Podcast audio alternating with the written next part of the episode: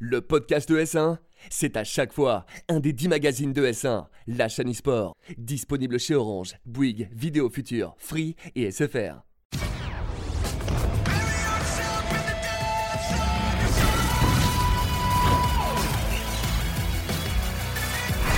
Bonjour à toutes et à tous, j'espère que vous allez bien. On se retrouve pour un nouvel épisode de Frag, votre rendez-vous FPS sur ES1. J'espère que vous êtes en forme.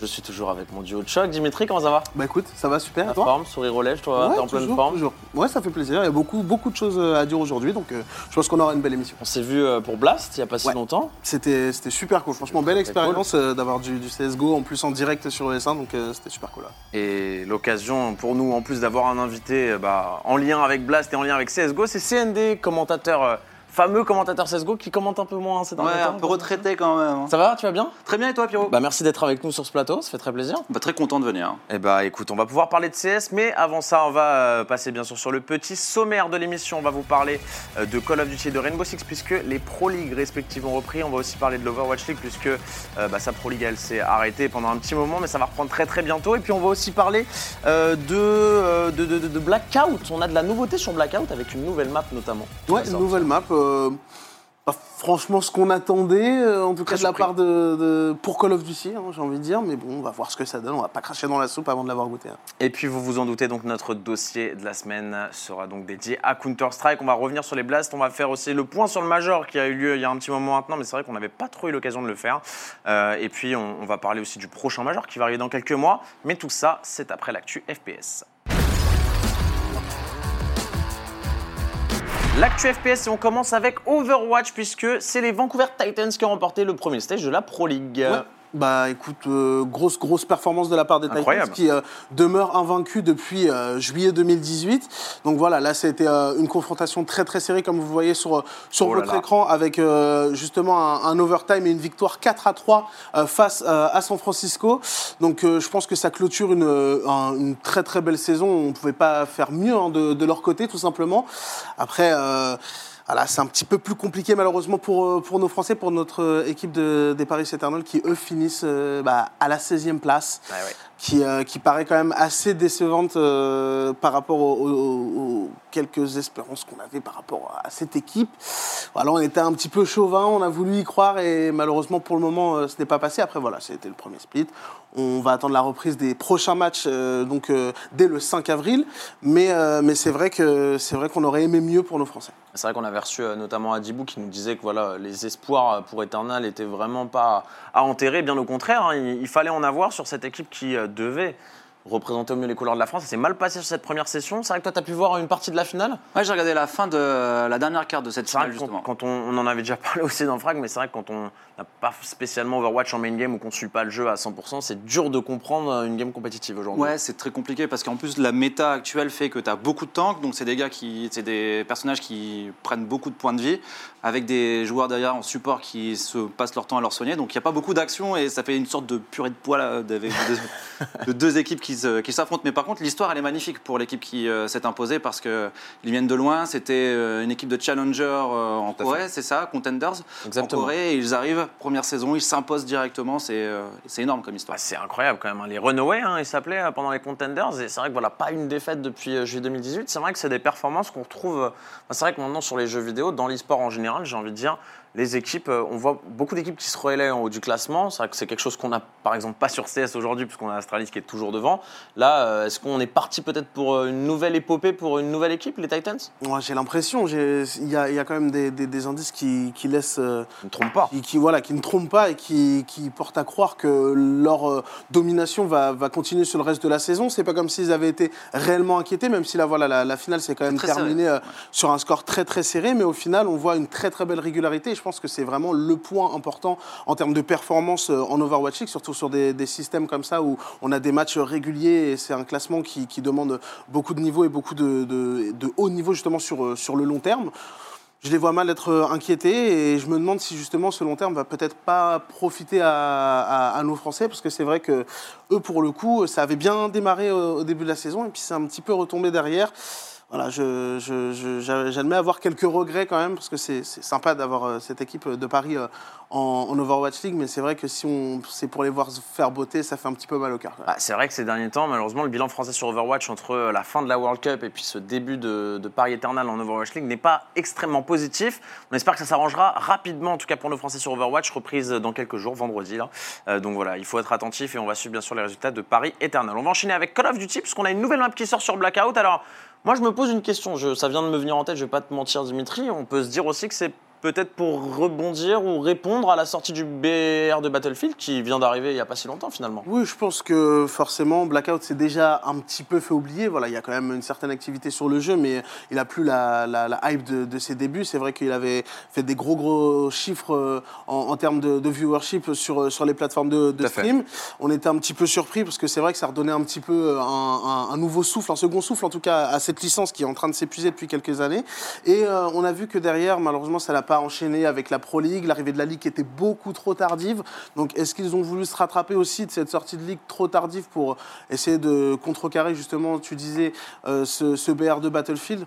Pourquoi pas? Je sais pas. Honnêtement, je pense que c'était pas forcément là où il fallait taper euh, pour, euh, pour Activision. Je pense que cette, la, cartouche a déjà été cramée dès lors que la, ligue est, sortie tardivement pour moi. Et, voilà, ça rajoute du fun parce qu'il y a quand même des joueurs qui sont encore en casual, mais franchement, je, je, j'en vois pas franchement l'intérêt. La Ligue, on rappelle hein, le, mode un petit peu compétitif de, de Call of Duty qu'on peut retrouver en, en matchmaking pour simuler un peu des parties euh, bah, compétitives et e-sportives, on va dire ça comme ça, hein, avec un système de classement euh, évidemment. Toi, CND, qui a un, avis complètement extérieur à Code, pour, pour toi, qu'est-ce qui manque aujourd'hui à cette licence pour rester au top? Est-ce que c'est justement cette génération d'influenceurs qu'on a eu autour du jeu? Toi qui as un avis vraiment reculé sur le jeu, qui n'y a peut-être pas trop joué, je sais pas. euh, Ah, je joue pas du tout à ce jeu. Pour, le, pour le coup, c'est j'ai même pas installé euh, une seule fois dans ma vie. Si, une fois, euh, c'était Code 4, c'était sur PC. Donc euh, dès que c'est passé sur console, on a arrêté un peu l'e-sport sur, euh, sur PC, j'ai- je suis passé outre. Je trouve que on est, on est allé trop loin dans le futurisme, futurisme. dans le futurisme et qui on, on a perdu un peu les codes de- du FPS compétitif comme on peut, on- comme on peut l'aimer avec plein d'autres licences. Je pense que c'est ça qui a manqué. Et puis, euh, ça faisait aussi euh, écho à une génération de joueurs qui aujourd'hui est passée à autre chose. Cette génération de joueurs qui vient de code et euh, les Domingo, les Gotaga viennent de, viennent de ce jeu, qui aujourd'hui sont sur d'autres jeux. On n'a plus les influenceurs de l'époque. Donc c'est difficile en France d'aujourd'hui refaire vivre Call of Duty. Est-ce que la, la plateforme n'est pas, aussi, est pas aussi responsable de ça? Tu disais justement le fait que ce soit sur console. Euh, vous, sur PC, vous avez bien plus l'habitude d'établir un jeu e-sport et d'y jouer à travers les années. Sur Call of Duty, le fait que ce soit sur console, on change d'opus chaque année. Est-ce que ça aussi, ça n'a pas, euh, ça a pas justement euh, un petit peu enterré Call of Duty euh, au fil des années? Puisque forcément, on crée des opus qui ne plaisent pas à la majorité. Clairement, parce que pour faire un parallèle avec Counter-Strike, où on a un Counter-Strike toutes les 4-5 années, voire beaucoup plus, Call of Duty, je trouve que c'est un gros défaut de sortir un Call of Duty tous les ans, ou même tous les deux ans. On devrait, quand il y a un bon Call of, bon pour le, mode e-sport, on devrait euh, peut-être se repositionner sur le faire durer dans le temps, l'améliorer, plutôt qu'essayer de sortir un nouveau jeu dans une euh, politique financière de faire du cash. Et puis c'est vrai qu'on a en plus beaucoup de concurrence aujourd'hui, hein, parce que forcément, euh, c'est vrai que c'était un peu un jeu, voilà, un peu le, jeu violent auquel on jouait dès, le- dès le plus jeune âge, quoi, sur console à l'époque. C'est vrai que maintenant Fortnite a un peu pris la place de beaucoup de jeux dans ce domaine-là, et Call of Duty en fait malheureusement partie. Bon, en tout cas, nouvelle map sur Blackout, c'est quand même une bonne petite nouvelle. On verra ce que ça donnera. C'est une map complètement différente de la première, euh, qui est située à, à Alcatraz. Voilà, elle est sortie. Je crois qu'elle sort. Elle est sortie hier, hein, si je dis pas de bêtises. Euh, sortie hier, donc voilà, sur Uniquement PS4 sur PS4. évidemment, hein, puisqu'on on connaît le, le deal Acti euh, et euh, PlayStation depuis un petit moment, qui d'ailleurs, si je dis pas de bêtises, prend fin à l'issue de cette saison. Ce sera vérifié bien évidemment, mais en tout cas, voilà, ça commence à faire un petit moment que ce, ce partenariat dure, et donc le l'exclusivité sur pour PC. PS4. Est-ce que c'est pas le moment de passer sur PC C'est vrai que c'est un débat qui est pour moi interminable. hein, On va pas se, le cacher. On pourra pas euh, y répondre en tout cas dans cette édition. On va enchaîner avec notre dernière actu puisqu'on va parler des différentes Pro League. D'abord, on va enchaîner sur Call of Duty. On va parler de la reprise euh, qui a eu lieu là les derniers matchs très récents. On va faire le point déjà sur le classement hein, de cette euh, Pro League Call of Duty à l'issue des premières semaines. On sait que ça se passait pas très très bien malheureusement pour nos Français de chez Denial. Vous allez avoir le classement à l'écran dans quelques instants. Voilà, ils sont en deux victoires à droite pour, si je dis pas de bêtises, c'était cinq défaites. Euh, voilà, Euh, et on a l'Accelerate qui sont en dessous avec trois victoires, mais bon, ils devraient être au-dessus, hein, parce qu'ils ont trois victoires, vous l'avez compris. Euh, donc, bon, malheureusement, début compliqué pour Denial. Après, voilà, on va pas se le cacher, il y a les matchs cross-division qui ont commencé et la division B qui, sur le papier et par les résultats, montre qu'elle est quand même bien supérieure et bien plus relevée que la division A. Donc on peut aussi comprendre pourquoi Daniel vit quelques déboires dans cette, dans cette ligue-là. Oui, forcément, il faut, faut comprendre aussi la situation de Denial. C'est déjà une très très belle chose de s'être qualifié sur cette Pro League.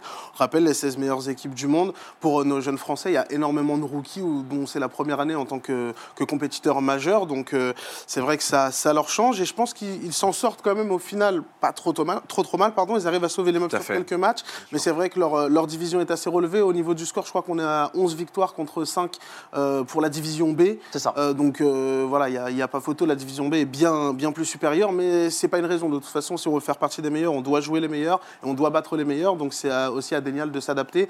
Mais je pense que voilà, c'est une affaire de temps et quoi qu'il arrive, je me fais pas trop trop de soucis pour les jeunes talents qu'il y a dans cette équipe-là. Ils sauront m'en dire, même si euh, ça se passe pas très très bien avec Daniel cette année. Et d'ailleurs, si je dis pas de bêtises, le classement qui n'était pas complètement à jour parce qu'ils ont joué aussi avant-hier les Denial et malheureusement ils ont perdu contre Genji, qui est une des meilleures équipes du monde en ce moment. Donc bon, malheureusement sur le papier c'était prévisible. C'est vrai que ça se passe pas super bien. On va parler par contre de Rainbow Six où là euh, on a des équipes francophones qui sont un peu en meilleure posture, on va pas se le cacher, avec notamment le Stream eSport hein, qui est euh, toujours deuxième et qui a maintenant son destin entre ses mains, hein, euh, puisque voilà on voit le classement à l'écran. On sait que c'est les deux premières équipes qui vont euh, au playoff de la Pro League. Team Empire pour le moment qui est limite imbattable, hein, vous le voyez, le, le- sur 10 matchs c'est quand même 9 victoires pour une seule défaite. Et le Stream Sport juste derrière, donc s'il reste invaincu jusqu'à la fin de cette saison de Pro League, les playoffs seront à eux.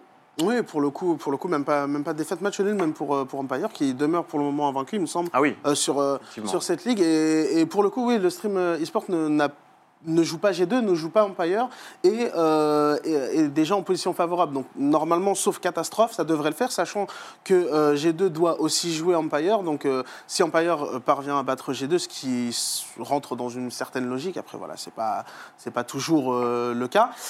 Normalement, nos Français devraient se mettre à l'abri. Après, comme on dit, leur ennemi c'est eux-mêmes. Il va falloir être sérieux, concentré sur la fin pour pour aller chercher cette qualification. Je pense que c'est important et, ça.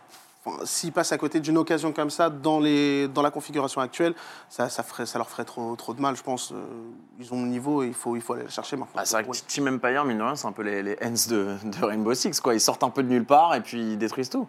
Ouais, c'est ça. Ils sont allés jusqu'en finale du Six Invitational où ils ont perdu euh, contre justement ces G2. G2 qui avaient beaucoup investi pour être fort sur cette compétition-là, qui est euh, l'équivalent des Worlds sur leur jeu. Donc c'est la Coupe du Monde, il faut absolument s'imposer. Et euh, Empire, ils ont réussi à, à prendre la confiance. C'est une équipe qui a le momentum en fait finalement un peu à la haine sur CSGO. Ils font une grosse performance sur une compétition et derrière ils prennent la confiance et cette confiance elle est très dure à aller. euh, à les taper. Donc, du coup, on les voit aujourd'hui très très forts. Et je pense qu'ils sont partis pour euh, aller euh, chercher une très très belle année 2019 ces Empire. Ouais, bon, en tout cas, nous, on se concentrera principalement sur le stream e-sport avec quand même quelques joueurs français au sein de, de cette équipe et on espère que ça durera pour eux, qu'ils arriveront à se qualifier pour ces playoffs. On va pouvoir enchaîner avec l'invité de la semaine. Et notre invité, c'est donc CND, vous l'avez compris, caster sur Counter-Strike, bien évidemment. Tu peux te présenter quand même en quelques rapides mots si, tu, Oula si les gens ne te connaissent pas. Bah, c'est dur, en, en quelques mots, c'est difficile. Moi, ça fait euh, 10 ans que je suis dans l'univers de Counter-Strike, d'abord sur 1.6, ensuite sur euh, Source où j'ai commencé à caster. Et là sur CSGO, euh, j'ai créé euh, les, euh, les web TV euh, qui ont diffusé au fil des années euh, toutes les compétitions, que ce soit euh, chez Gaming Live, chez O-Gaming et maintenant euh, la, la web TV qui s'appelle 1PVCS. Euh, commentateur, host et surtout maintenant euh, producteur des, des diffusions françaises de compétitions de Alors c'est vrai que toi, tu étais forcément étroitement lié, j'imagine, avec les organisateurs de compétition, parce que tu étais un peu un des, un des visages forts de la scène, en tout cas, qui était retransmis euh, pendant les compétitions. Donc ça s'est fait assez naturellement pour toi de monter, monter tout ça? Ouais, clairement. C'était un investissement personnel, c'était ma passion et euh, j'avais toujours eu l'envie de faire euh, vivre des gens autour de Counter-Strike, de cette passion. C'était créer des projets qui pouvaient euh, permettre à la communauté, aux, aux Français de pouvoir euh, avoir gratuitement et le plus souvent possible du CS. Et bah pour le moment, ça a l'air de tout bien se passer en tout cas. Hein. Donc voilà, si tu es content, c'est le principal. En tout cas, ça fonctionne bien. On va revenir donc sur ce petit point post-major. C'est vrai que le major a eu lieu il y a un petit moment, mais on a quand même pas mal de choses à dire, surtout qu'on a rarement l'occasion de recevoir des gens de CS sur le plateau, donc il faut vraiment en profiter. On va peut-être déjà commencer avec euh, bah, la nouvelle équipe de Scream. Alors c'est vrai que c'est une annonce qui est un petit peu tombée nulle part avec Exi. Est-ce que tu peux nous parler un petit peu de tout ça, nous résumer ce qui s'est passé? Euh, Scream et Existence, c'était euh, sans équipe depuis la fin de l'aventure Envy pour Scream et de G2 pour euh, Existence. Euh, Euh, ils étaient en train d'essayer de créer un projet international. Ils ont eu beaucoup de sollicitations, beaucoup de joueurs euh, qu'ils ont testés. Et finalement, ils se sont orientés par, euh, avec, avec trois joueurs suédois pour créer cette nouvelle équipe. Deux joueurs avec Rops aussi qui On la voit à l'écran justement. Vous l'avez à l'écran, donc avec HS plutôt, qui est un joueur estonien. Donc on a du beaucoup de talent. Donc ça va être Existence au leading game. Scream, on l'attend retrouver son meilleur niveau, celui de G2 à l'époque quand il était lead par Shox. En plus, c'est la nouvelle pépite de la scène suédoise, très très fort. C'est la même chose pour euh, pour Nock. Donc euh, on a une très belle line-up.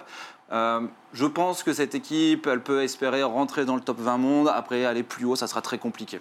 Ah, ok, donc déjà, toi, tu les situes directement. Si, euh, on, si on reste historiquement, plus bas que nos deux équipes françaises, en tout cas, Ouais. euh, clairement, euh, sur le papier. Je pense que ça, ça pourra se battre, faire des performances de temps en temps, mais je pense que c'est encore difficile de se projeter et d'imaginer que cette équipe-là puisse aller très très loin dans la hiérarchie monde. Je pense que de rentrer dans le top 20, avoir des invitations sur des compétitions, ça sera déjà bien. Bon, du coup, Exi qui a un bon pivot pour euh, basculer sur euh, l'affaire G2 maintenant, parce qu'on on le sait, Amanek a rejoint l'équipe assez récemment. Il a fait ses premiers matchs avec G2. Comment ça s'est comment ça s'est passé pour eux? Alors, C'était pour la qualification pour euh, la DreamHack Master de, de Dallas qui arrive bientôt.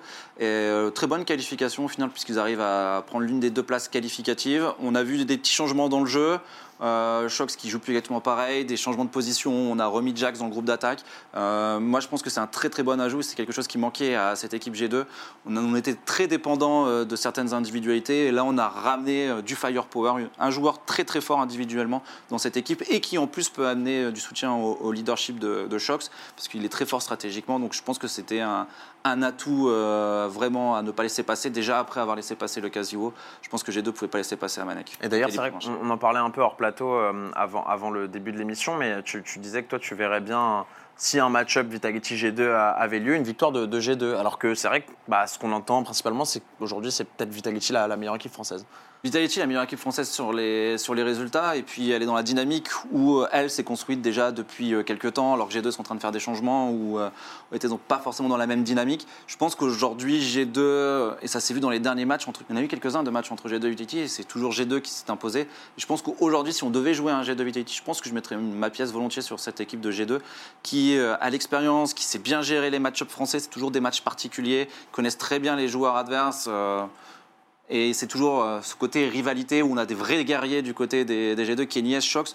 On sait que si on leur met l'équipe française, on dit le vainqueur ce match est la meilleure équipe française, ils vont, euh, ils vont tout donner et ça peut être ça le détail qui fait la différence. C'est vrai que ça bouge quand même tout le temps, hein, cette, cette scène CSGO, c'est fou. hein. Et bon, forcément, on sent, on sent la passion dans, dans- dans- dans ta voix, mais aussi la, la connaissance. C'est c'est vrai que on a eu l'occasion de connaître aussi un peu ça sur Call of Duty, mais c'est vrai que sur CSGO, la, la scène est en, en perpétuel changement. Enfin voilà, il y, a des- il y a des changements de roster, surtout au sein des équipes françaises, on l'a vu euh, ces derniers temps. Peut-être une petite question pour, euh, pour Sendé, euh, Dimitri, ou, ou en état, en état Je un constat à faire sur les on parlait, Français euh, on, on parlait de- des Français, de G2, de Vitality. Est-ce que tu penses euh, justement que Vitality, dans, dans l'état actuel des choses, euh, est encore capable d'aller passer un cap pour euh, aller chercher éventuellement un, un- niveau mondial plus important et, euh, passer bah, tout simplement un cap dans leur histoire d'équipe.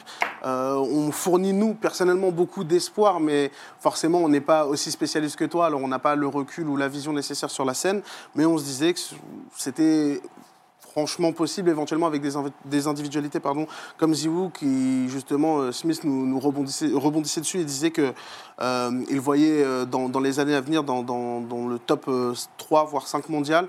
Est-ce que toi tu es, d'un avis euh, similaire ou tu penses que Vitality euh, Ouais, c'est le nouveau, c'est le nouveau Simple. Donc c'est Vitality est en train de se construire autour de, autour de ce joueur-là et ça c'est la bonne nouvelle pour la scène française mais aussi pour Vitality parce que ça va être un, un joueur très fort des années à venir. Et puis Vitality sont qu'au début de leur parcours au final parce que euh, l'équipe elle est récente, ils ont fait un changement, Happy n'est plus là et ils sont allés chercher Alex. Ouais. Il faut l'intégrer, ça prend du temps. Et malgré cette intégration, cette construction, eh bien l'équipe, elle vient de rentrer dans le top 10 monde. Elle va continuer sa progression. Je pense qu'elle va. Le potentiel de cette équipe, c'est le top 5, top 3 monde. Ils vont pouvoir aller rentrer dans ce maillon fort euh, d'équipe euh, autour euh, de Liquid, autour de Navi, autour de Hens aujourd'hui. Je pense que cette équipe, a le potentiel pour aller jusque là-haut. Après, face à Astralis, je ne sais pas encore. Mais pour moi, cette équipe de Vitality, elle est juste au début de son histoire et elle va aller euh, très très loin. Je pense que top 5, top 3 monde est cla- clairement abordable pour cette équipe-là. C'est c'est rassurant, c'est rassurant. Et justement, par rapport à Astralis, encore rebondir dessus, c'est bien parce que tu me tends, tu me tends les perches, donc c'est magnifique. Aujourd'hui, on les voit euh, vraiment euh, au-dessus, au-dessus du monde. On les a encore vus au Blast Pro Series euh, de Sao Paulo euh, se faire une petite frayeur rapide face à Team Liquid en finale, mais finalement remporter le BO sur le score de 2 à 1. Euh, ils ont remporté 10 titres, il me semble, la- l'année, l'année C'est passée. ça. Euh, est-ce que tu penses que c'est encore qu'ils possible peuvent faire plus Plus loin Ça paraît compliqué quand même. Bah déjà, si on sait déjà que c'est la meilleure équipe de la- de l'histoire du jeu. La meilleure équipe de l'histoire de Counter-Strike. Maintenant, c'est tout, op- tout opus euh, réuni, c'est euh, c'est cette équipe d'Astralis. Faire la même saison que l'année dernière, ça sera incroyable. Ça serait vraiment incroyable. Ils sont partis pour, en fait, finalement, parce que leurs leurs deux derniers tournois, ils les ont remportés. Ça fait 2 sur 3. ils font des impasses sur quelques événements. On ne les voit pas, par exemple, au Star Series, mais on les verra un peu fait. plus tard dans d'autres compétitions. Donc, c'est une équipe qui sait se préparer, être euh, prête pour un événement précis. Et je pense qu'on va encore, je pense, les voir en haut de la scène pour un très très long moment. Parce que c'est pas simplement les meilleurs joueurs aujourd'hui, c'est pas la meilleure synergie, c'est un professionnalisme et un travail tout autour, une structure autour de ces joueurs-là qui est tellement en avance sur ce qui se fait ailleurs dans toutes les équipes de Counter-Strike que pour juste rattraper Astralis, il faut d'abord rattraper tout ce retard dans l'encadrement, dans la structure.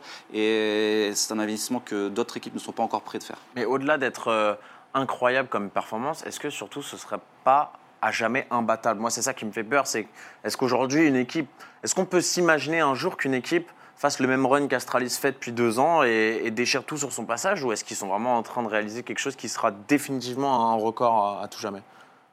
Si on fait la comparaison avec ce qui s'est passé sur 1.6, sur le début de CSGO avec les NIP où il y avait une grande série de domination des Ninjas in Pyjamas, des Suédois, on se disait, bon, c'est la plus grande équipe de tous les temps. Et ce que fait Astralis là en ce moment, c'est un niveau de compétitivité sur le jeu jamais égalé. C'est-à-dire qu'aujourd'hui, les équipes ne sont jamais aussi bien structurées, préparées, professionnelles. On est sur un niveau de jeu qui a jamais été égalé sur CS. Donc ce qu'ils sont en train de faire, c'est incroyable. Et je pense pas que demain, si Astralis n'est plus numéro un, une équipe soit capable de refaire ça un jour.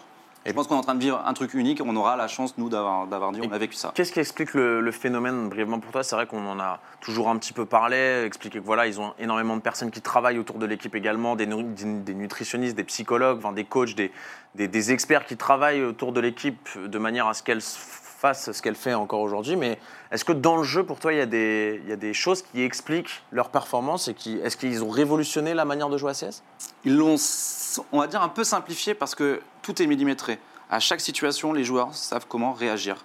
Alors, sur la structure du jeu en elle-même, c'est euh, millimétré. Donc, c'est une équipe, euh, on répète les, mêmes actions, donc tout, tout le monde sait réagir. Et après, ils ont ce petit euh, plus sur, dans la capacité euh, d'adaptation à une situation qui est en train de se créer, de faire les bons choix. C'est simplement, euh, intellectuellement, individuellement, une équipe qui est supérieure aux autres aujourd'hui. C'est fou quand même de, voir ça. Moi, ça me choque les- toujours. Sur tous les points, du coup, c'est là que ça devient encore plus effrayant. C'est qu'on pourrait se dire, euh, éventuellement, bon, c'est peut-être des joueurs euh, qui euh, sont peut-être des joueurs qui ont le même niveau individuel que certains, ou voilà, ils ont plus de chances parce qu'ils sont mieux encadrés et que si les autres avaient euh, cet encadrement-là, ça suffirait. Mais là, justement, on comprend que non, ça, ça se joue aussi dans, dans des détails qui finalement n'en sont plus à un certain niveau de, à un certain niveau de jeu. Et c'est ça que, que je trouve fabuleux et, et j'ose espérer qu'ils vont continuer, qu'ils vont continuer là-dessus. euh, pendant, pendant encore longtemps. En tout cas, c'est presque, presque effrayant de les voir jouer tant c'est précis, euh, euh, surtout nous qui venons de, Call of Duty, sans dénigrer Call of Duty, mais voilà, Counter-Strike, pour moi, c'est le, le FPS ultime, dans la mesure où c'est vraiment, ça, ça, ça requiert toutes les qualités dont on a besoin dans un FPS.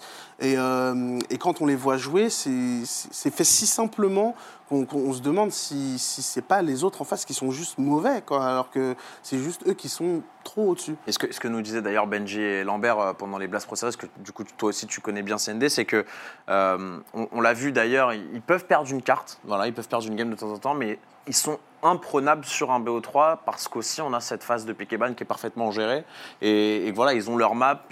On sait qu'il y a certaines maps où ils sont imprenables. On parlait justement d'Inferno. Euh, on sait que c'est très difficile d'aller chercher dessus quoi. Il n'y a quasiment aucune map faible aujourd'hui dans leur map pool. Et même quand ils ont une map faible, une map qui joue pas, ils ont ce petit euh, facteur X, cette réussite, parce qu'ils jouaient pas cash. Qui est, euh, donc ils n'ont pas joué Cobblestone pendant un long moment. Parler, Cobblestone a été enlevé. Et euh, ils ont donc décidé de ne plus jouer cash et se, être très fort sur les autres cartes. Cash vient d'être enlevé du map pool officiel. Donc c'est-à-dire que là où certaines équipes très fortes perdent une carte forte dans leur jeu, eux, il se passe rien en fait. C'est reste niveau parfait pour eux. Donc cette équipe, euh, elle a tous les facteurs pour réussir. Alors c'est Vertigo d'ailleurs qui remplace Cash, c'est quand même un, un élément, enfin un événement assez marquant, je trouve. Euh, C'est vrai qu'on a, on a ça. Alors, est-ce que là, c'est pour une refonte encore une fois on- On n'a pas. euh, Pas plus d'infos que ça? Cash est en train d'être euh, en refonte. hein. retouché par FM Pom, qui est le mec qui a créé les cartes. Et apparemment, ce serait Mirage du coup qui arrivera après, de ce que j'ai cru comprendre? Ça peut être Probablement. Mirage, on sait Ça pas. fait très longtemps que Mirage n'a Mirage pas n'a pas été touché depuis longtemps. ouais. depuis touché, ouais. Donc effectivement, euh, moi, moi, j'ai, moi, je suis quand même assez, euh, assez sceptique sur, sur, sur ces choix-là. On va, on va peut-être en parler parce que ça va être probablement un des derniers sujets de l'émission, mais.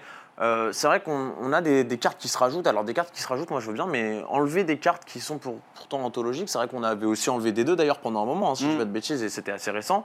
Pour toi, ça, ça a quel genre d'impact sur une compétition? Ça peut tout changer, non? Sur la l'aspect compétitif, ça, ça redistribue les cartes pendant un certain temps, le temps qu'il y ait une nouvelle méta, que les équipes apprennent à jouer la carte. Donc, c'est pas une carte qu'on va avoir beaucoup tout de suite. C'est une carte qui va arriver au fil du temps, quand deux, trois équipes vont vraiment bien la travailler, on va la voir arriver dans ma poule. Elle fait un peu débat parce qu'elle est totalement différente de tout ce qu'on voit, on a l'habitude de voir sur Counter-Strike, les maps.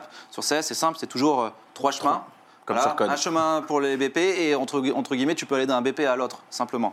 Euh, Celle-là, elle est totalement différente, de, avec des étages, avec des niveaux euh, différents, avec du son notamment euh, qui est très avantageux pour l'un des deux On côtés. C'est important sur CS. Et euh, pour, euh, pour le coup, moi j'aime bien le fait de changer les cartes et je pense que c'est important de changer les cartes, de renouveler, renouveler, renouveler. Euh, on avait déjà eu le cas avec Cobblestone et Overpass qui étaient revenus. Je pense que c'est bien de venir changer un petit peu et redistribuer les cartes. C'est important, je pense, pour le dynamisme, aussi pour le viewership et aussi pour le côté, le côté amateur ou le côté casual où tu es content de pouvoir découvrir en même temps que les professionnels la, la carte qu'ils vont jouer dans les prochains mois. Bon, euh, plutôt, plutôt positif. Toi, tu es assez d'accord en quelques mots, Dimitri? Bah, D'un point de vue extérieur, oui, je pense que ça fait. euh, c'est- un jeu ancien, donc il y a forcément des cartes emblématiques, mais j'ai envie de dire, euh, on, voilà, on garde certaines cartes qu'on joue depuis, euh, depuis plus de 10 ans. C'est aussi important d'insérer un petit peu de nouveauté aussi. Et puis si ça permet aussi, comme euh, l'a dit de, de redistribuer un peu les cartes et de- et d'aller euh, peut-être. Euh, justement se perfectionner sur une, sur une carte qui n'était pas dans le pool de base pour se donner une chance euh, lors d'un BO, pourquoi pas Après, euh, c'est vrai que c'est dur pour nous, Français, parce qu'à chaque fois, c'est des cartes euh, que nos équipes euh, maîtrisent, mais, mais, mais voilà, c'est c'est- c'est le jeu, c'est ouais, la loi, c'est voilà, la loi. c'est- hein. C'est Tout le monde a la même pas. donc au final, voilà, il faut, il, faut, il faut travailler. Il faut accepter. Il Et faut puis l'éditeur accepter. fait- et puis l'éditeur fait ce qu'il veut avec son jeu. Et l'éditeur fait ce qu'il veut avec son jeu. Exactement, Ça, c'est important aussi. Euh, quelques mots peut-être sur les finales ESL Pro League qui arrivent à Montpellier au mois de juin? Ça, c'est la super bonne nouvelle de, de ce mois-ci, d'avoir euh, un événement international de cette ampleur. Le final de l'ESL Pro League, c'est euh, final avec des champions, finalement, qui vont arriver, euh, Ah oui. qui vont arriver en France, à Montpellier, à l'Occitanie. C'est une super nouvelle et euh, c'est très bien parce que CS revit très bien en France. On a eu deux saisons assez compliquées euh, sur le, point, euh, sur le plan sportif. L'année dernière, on a eu un événement d'ampleur internationale avec euh, la DreamHack Marseille. Cette année, c'est le SL Pro League. Et puis a les équipes françaises qui commencent à reperformer. Euh, CS, tous les voyants sont repassés au vert.